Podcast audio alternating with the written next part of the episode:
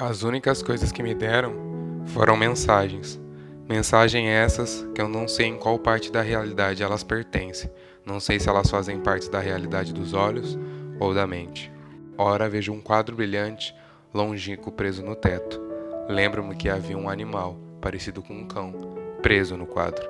Me deixaram também alguns barulhos e algo diferente do meu lado. Parece um urso. Deixaram comigo um sonho, um pesadelo. Parece que estou sozinho, em um lugar com pessoas que ainda não conheço, mas nesses momentos elas não estão nesse lugar. Tudo está distante de mim, estou pequeno. Existe apenas um caminho. Sei que preciso seguir em frente, mas minha mente não quer. Mas meu corpo me guia para o corredor escuro. Parece que cheguei ao fim do destino, mas é apenas uma porta. Uma porta que dá continuidade à escuridão. Escuridão essa interrompida pelo meu medo, que me faz com que meus olhos acendam. Estou sonhando ou estou acordado? Então começa a jornada de um menino cujo seu maior medo está naquilo que não pode ver, naquilo que sua mente não pode controlar. Seu maior medo está no destino que a vida propõe, onde sua mente não deseja seguir, mas seu corpo anseia pela sensação que só o medo pode trazer. Nasce então a jornada de um ser que anseia por adrenalina.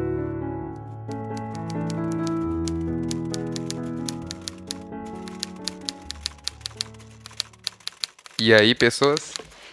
E aí, galera que escuta meu podcast? Sejam bem-vindos novamente. Espero que estejam gostando dessa, dessa nossa viagem maravilhosa ao longo dos podcasts.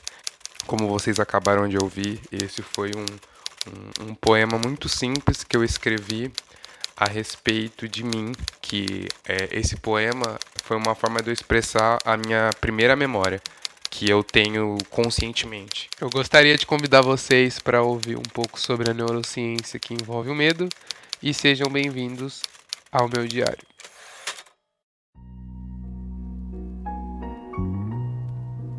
Eu cheguei a algumas, algumas conclusões bem interessantes que eu queria que a gente pensasse sobre o quão a, quando a gente entende o processo das coisas, fica mais fácil da gente lidar com elas. E aí eu fui procurar sobre quais são as, as composições químicas e quais são os neurotransmissores que são atingidos e são liberados no nosso corpo para que a gente sinta o medo fisicamente também. E aí eu fiz uma listinha aqui e eu queria falar um pouco sobre, sobre cada uma delas, para a gente poder brisar um pouco. Eu sei que vocês gostam quando a gente entra num, num looping de ideias e quando a gente vê a gente está tão distante. Eu gostaria de falar primeiramente sobre a adrenalina, depois a noradrenalina, a aceticolina e o cortisol. Primeiro eu gostaria de falar sobre o cortisol e o que, que eu consegui entender depois que eu fui pesquisar e como funciona. Porque, tipo, quando a gente entra, a gente é acionado pelo medo, que a gente tem consciência do que o medo aconteceu, nosso corpo, ele tem um método instintivo muito interessante de autoproteção. Assim que você sente medo, são liberadas todas essas, essas composições químicas, a adrenalina, a noradrenalina, a aceticolina e a, o cortisol. E tudo isso é, uma forma, é, uma, é um processo reativo do nosso corpo. E aí eu fui pesquisar como cada uma delas funciona e qual é a importância delas pro, pro, nosso, pro nosso ser, pro nosso corpo. E aí, quando eu fui pesquisar primeiramente pelo, pelo cortisol, que foi o nome que mais, que mais me interessou, eu vi que o cortisol está muito relacionado com estresse. Então, o que, que acontece? Quando a gente tem altos níveis de cortisol no, no nosso sangue, a gente fica estressado. E esse estresse, consequentemente, pode gerar tanto ansiedade quanto complicações fisiológicas, que o cortisol está muito relacionado com a taxa de açúcar no sangue. Então, quando a gente tem o, o excesso desse cortisol, ele acaba complicando na gente, dando esses daninhos fisiológicos, daninhos, né? Como se eu estivesse falando maneira tentando amenizar. Mas ele acaba danificando o nosso, nosso corpo e nosso bem-estar.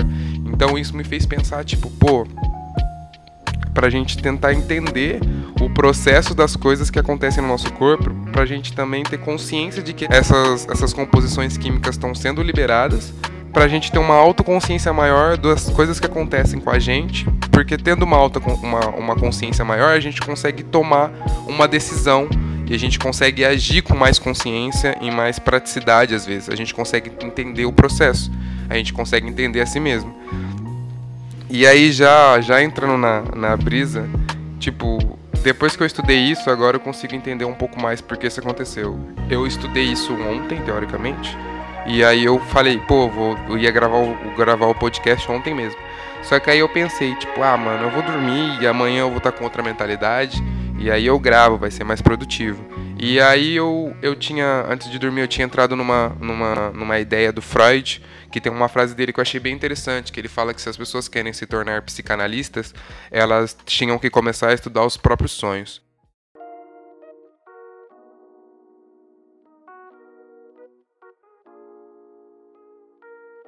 E eu fui dormir depois de ter feito isso e sonhei hoje, consegui ter consciência da maioria dos sonhos que eu tive e anotei todos eles. E agora que eu tô gravando esse lance do cortisol, eu consegui ter meio fazer uma conexão, porque nenhum dos meus sonhos eu sonhei com uma antiga amiga de trabalho que ela tinha um ela tinha diabetes. E, a, e, eu, e, essa, e essa diabetes dela parecia estar muito relacionada com o emocional, não tanto com a questão, só com a questão alimentícia. Porque tinha dias que ela comia as coisas que não eram recomendadas ela comer, e aí ela ia fazer o testezinho lá do, da taxa de açúcar no sangue dela para ver como que tava e tava estável. E os dias que ela estava que ela estava estressada, desestabilizava isso. Então, faz sentido agora como as coisas se conectam, sabe? Porque tipo, o cortisol, ele é responsável pela taxa de açúcar no, que corre no nosso sangue e também ele, ele também é, um, é uma, uma, um neurotransmissor muito responsável pelo rim. E a gente está muito relacionado, a diabetes está muito relacionado com a taxa de... Ah, esqueci o nome. Ah, de, a taxa de insulina que o nosso corpo produz, que às vezes a falta de insulina gera diabetes, por exemplo. E agora faz sentido como inconscientemente, enquanto eu dormia, meu cérebro associou essas informações. Por causa que no sonho, eu, ela tava, eu lembro que ela estava muito estressada com o trabalho. E aí eu fiquei, tipo, depois que acordei, eu falei, mano, por que, que eu sonhei com o meu antigo trabalho e essa situação específica? E agora, gravando, eu consegui entender, tipo, que é não sei como acontece essa, essa, conexão, sabe? Mas fez com que eu compreendesse que, tipo, no momento que ela tá estressada, o corpo dela produz muito, muito cortisol. E esse cortisol, ele é responsável pela taxa de açúcar no sangue. Então, se ele destabiliza isso e ele é responsável pelo rim, então o estresse prejudicava muito mais ela, o estresse do trabalho prejudicava muito mais ela na diabetes do que a alimentação, por exemplo. E isso, compreendendo isso agora, é bem interessante, sabe? Mas enfim, para não ter mais delongas, é só pra gente prisar um pouquinho. A, a seguir, eu vou falar um pouco sobre a aceticolina. O que a, a aceticolina tem para nos ensinar? Eu fui pesquisar mais sobre ela, eu descobri que se a minha lembrança que eu consigo chegar foi através do medo e a minha primeira lembrança, eu descobri que a aceticolina foi o primeiro neurotransmissor descoberto. Então, eu eu senti o primeiro o, o impacto do primeiro neurotransmissor descoberto, que foi a acetilcolina. E o que, que é essa, esse neurotransmissor maravilhoso? Ele é responsável por regulamentar a nossa taxa cardíaca, a dilatação das nossas veias, e a, a, produção excessiva de suor e a contração dos músculos, que é mais ou menos quando a gente tem medo, né? A gente faz com que o sangue corra mais rápido, a gente aumenta a nossa respiração, a gente fica mais ofegante, o coração bate mais rápido e a gente tem contração dos músculos, a gente não consegue relaxar. Mas ela também tem essa, esse contraponto de que ela regulamenta a taxa cardíaca. Então, é, é por causa que a adrenalina vai aumentar, mas ela vem contra. Um, nessa, uma das características dela é contrapor essa, essa aceleração. Ela tenta regulamentar. Mas ela também contribui para que o nosso corpo se sinta no estado de medo. E aí, pesquisando mais a fundo, eu consegui entender que a, a, a, a importância da medida nas nossas vidas, tá ligado? Por causa que nosso corpo ele precisa de todas as nossas células que, e todos os nossos neurotransmissores que compõem ele. E o nosso corpo ele mostra muito bem como a coisa em excesso nos faz mal e quando a coisa em escassez faz mal. Então o nosso corpo, o nosso biológico tende a procurar sempre um equilíbrio entre as coisas. E aprofundando mais sobre a, a aceticolina, eu entendi que a, a, a a excessividade desse neurotransmissor, dessas substâncias, ela, é ela pode gerar intoxicação na gente. É só pensar, imagina a gente ficar produzindo suor a todo momento e a gente ficar contraindo o nosso músculo a todo momento. Isso vai fazer muito mal pra gente. E a gente sabe que isso acontece com, com várias pessoas, tá ligado? Por causa que a gente tem medo de várias coisas. A gente pode ter medos mais simples, como eu que tinha medo do escuro por causa desse sonho. Há medos a tipo a, a, a ter uma constância de estar tá sempre em situação que o medo tá presente, sabe? Tipo, você tem medo de uma pessoa da sua, da, da sua família, tá ligado? Imagine, você chega na sua casa, você tem, você tem medo do seu pai. Então você tá bem quando seu pai tá fora de casa, mas quando ele chega em casa, a primeira sensação que você tem é medo. Então a primeira sensação que você tem é alta produção de cortisol, então você vai se sentir estressado e você vai ter a contração da sua, você vai contrair seus músculos, você vai produzir mais suor e você vai ficar muito tenso, tá ligado? Você não vai conseguir relaxar. Imagine você ficar vivendo isso constantemente. Tem várias outras formas de medo. Então, isso em excesso, produzindo aceticolina e produzindo cortisol em excesso, fode a gente de um jeito. E tem coisas que não dependem da gente. Por exemplo, o medo de quando eu tava sonhando foi uma ocasião, aconteceu. Mas tem pessoas que forçam o medo em outras pessoas. E isso não é legal em nenhum aspecto, porque a gente entendendo o processo químico, entendendo a importância do equilíbrio do nosso corpo, a gente vê que isso é desnecessário, não tem por que fazer isso com as outras pessoas. Então a gente também tem que, tem que entender essa parte para a gente poder entender, entender nossa realidade social, que é muito complexa. Mas é, é necessário a gente falar sobre essas coisas. Mais afundando sobre a aceticolina, eu vi que a ausência dela está muito relacionada com a questão do Alzheimer, porque ela é um neurotransmissor responsável pela memória também. Então, se a gente tem a baixa um baixo nível de aceticolina, a gente pode ter tendências de desenvolver o Alzheimer, por exemplo, que a gente perde algumas memórias, a gente não consegue resgatar.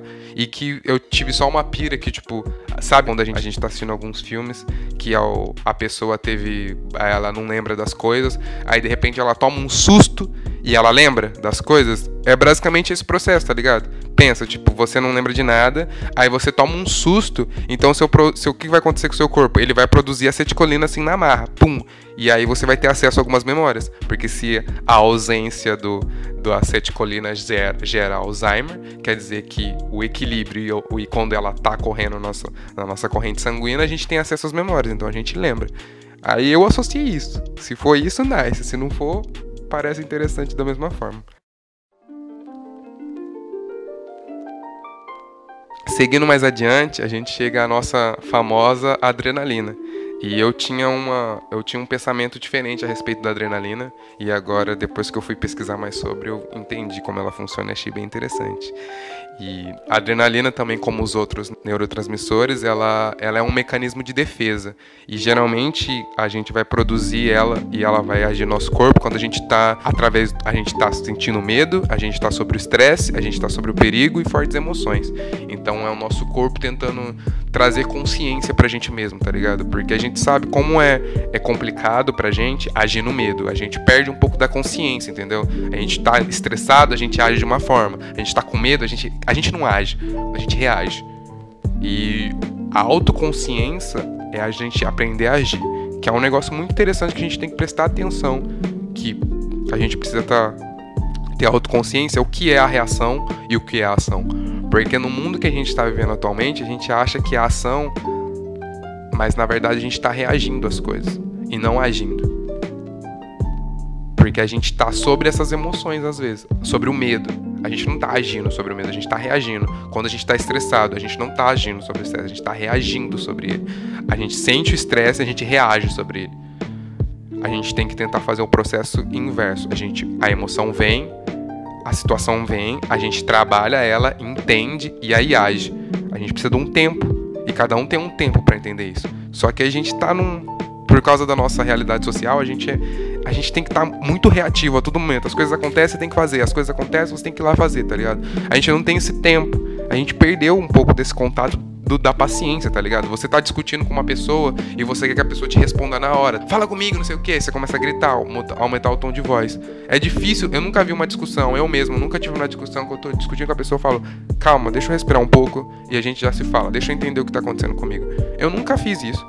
E nunca vi nenhuma situação com isso. E agora que eu comecei, falei, tipo, mano, é, isso salva vidas. Você tá sentindo que você tá produzindo essas, esses neurotransmissores que estão fazendo com que você perca um pouco da sua autoconsciência sobre o que você tá fazendo, é importante, é necessário a gente parar, tipo, mano, me respeita, afasta, deixa eu respirar um pouco, a gente já conversa, entende o que tá acontecendo em você, tem uma autoconsciência do que tá acontecendo, espera seu corpo liberar todos esses neurotransmissores de autodefesa, para aí você agir. Pra gente não ter medidas reativas. Não que elas sejam, não sei se dá para qualificar coisas como ruins ou boas, mas eu acho que quando a gente tá ativo a gente tem consciência do que a gente está fazendo, a gente está consciência do que a gente está falando, da onde a gente está mexendo, do que a gente está mexendo. Quando a gente está no processo reativo, a gente não tem tanta consciência assim. Então, nosso corpo perde por autoconsciência, mas a gente fica insistindo. Nosso corpo tá tipo, mano, você precisa relaxar, você precisa deixar eu liberar essas enzimas no seu corpo para você ter autoconsciência e autocontrole. Mas aí você não, você quer forçar aquela situação, você quer pum, pum. E isso vai prejudicar uma hora. Ou vai gerar um puta aprendizado que aconteceu comigo agora. Mas enfim, seguindo adiante, vamos para a última composição química, que é a naradrenalina, que ela é responsável pela regulação do nosso humor, o aprendizado, memória e a excitação física e mental. Ela diz respeito muito à nossa sociedade, que a, a sociedade que a gente vive atualmente. Porque a gente já isso já é um tempo, mas agora chegou, parece que aos assuntos de todo mundo que depressão é, não é brincadeirinha, é uma doença que mata e que é uma doença coletiva e que a gente precisa começar a ter, a ter começar a ter intervenções um quanto antes, senão a gente vai destruir a, a nossa própria espécie. Então, essa naradrenalina está associada à depressão, por causa que o baixo nível de naradrenalina no nosso corpo gera a depressão e o estresse, e o seu aumento gera pressão arterial. Então, isso faz a gente entender novamente muito sobre o equilíbrio, tá ligado? A, nosso corpo precisa de um equilíbrio físico, mental, psicológico, tudo. A gente precisa estar em equilíbrio. Parece que quando a gente está em equilíbrio, a gente consegue ter uma consciência maior e a vida flui de forma diferente, tá ligado? Do que a gente está sempre reativo às coisas. As coisas acontecem e a gente acha que a gente está agindo, mas a gente está reagindo. A gente não está tendo consciência. E muito dessa consciência vem pela realidade social que a gente está vivendo. Porque todos esses neurotransmissores, eles são ativados externamente a gente. Então a gente sofre uma ação e aí a gente tem uma reação do nosso corpo na busca de, da autoconsciência para a gente poder agir. O nosso corpo não espera que a gente reaja, ele sente, a gente pan, a gente vai e age. Às vezes a gente reage por causa que tem situações que vão exigir da gente uma reação, mas que essa reação ela pode não ter sido ela não pode ter sido consciente, sabe? Porque a gente, com consciência, consegue ver mais de umas oportunidades de agir. No, no, na, no processo de reação, você só faz, tá ligado? É bem. É bem é, Newton, Newton, tá ligado? Ação e reação. Tem uma ação, você reage, tá ligado? A gente ia mudar. Tem uma ação, a gente vai e age. Ou às vezes tem uma reação. Às vezes um, a, a, alguma situação aconteceu com a gente, não foi ação de uma pessoa. Ela não agiu ela reagiu a uma coisa que ela já foi estimulada. E você está sofrendo a reação em cadeia. E aí, se você reage, a gente vai criar um ciclo de reações em cadeia. Alguém precisa parar e começar a agir, começar a ver as coisas de outras formas. E é foda fazer isso por causa que é igual eu falei, se esse vídeo sair antes desse, vai ser em questão de a questões sociais que a gente vive, tá ligado? Eu não posso fugir disso e eu não quero fugir disso. É muito simples para mim falar sobre isso por causa da realidade social que eu vivo atualmente. Mas para algumas pessoas isso é muito foda, tá ligado? Por causa que ela vive uma realidade social diferente da minha, um ambiente social diferente do meu, que possa não permitir que ela tenha essa autoconsciência. Por causa que ela não tem tempo para ter autoconsciência. Pra gente ter autoconsciência, a gente precisa de tempo. É igual eu falei, de quando a gente tá numa discussão, acontece alguma coisa, a gente precisa de um espaço para entender o que tá acontecendo com a gente, pra gente alinhar as coisas certinho e aí a gente age. Mas a gente sabe na sociedade que a gente tá vendo atualmente, a gente não tem tempo para nada, tá ligado? Quer dizer, era pra gente ter, só que a gente tá sofrendo consequências de escolhas de outras pessoas, de viver num mundo que a gente não respeita mais o tempo. A gente tá com cada vez menos paciência, a gente tá cada vez mais querendo viver as coisas mais é, rápidas, fluidas. Não que isso seja ruim, mas que isso gera um gera um, um problema que a gente precisa lidar. Que agora tá batendo na porta aí falando. Ou a gente lida com isso aqui, ou a gente vai, vai fuder tudo, tá ligado? E fica essa. essa essa reflexão solta aí, pra gente pensar mais sobre a gente. Porque intuito principal de eu estar tá fazendo os podcasts é para trazer mais autoconsciência para mim, tanto das coisas que eu falo, como de como eu falo com as pessoas e sobre o que eu tô falando. E por que, que eu tô fazendo isso, tá ligado? Porque eu vejo que, que isso é muito importante para mim. Então acho que quanto mais pessoas tiverem essa essa desenvolverem isso nelas, vai ser mais importante para elas mesmas. Foi um negócio que eu que eu que eu ouvi esses dias com, com um amigo meu, que ele falou sobre uma passagem religiosa que acho que Jesus Cristo falava que quanto mais ele conhecia sobre si, mais ele tinha poder sobre si mesmo. E às vezes a gente sente essa impotência que a gente não tem poder sobre si mesmo.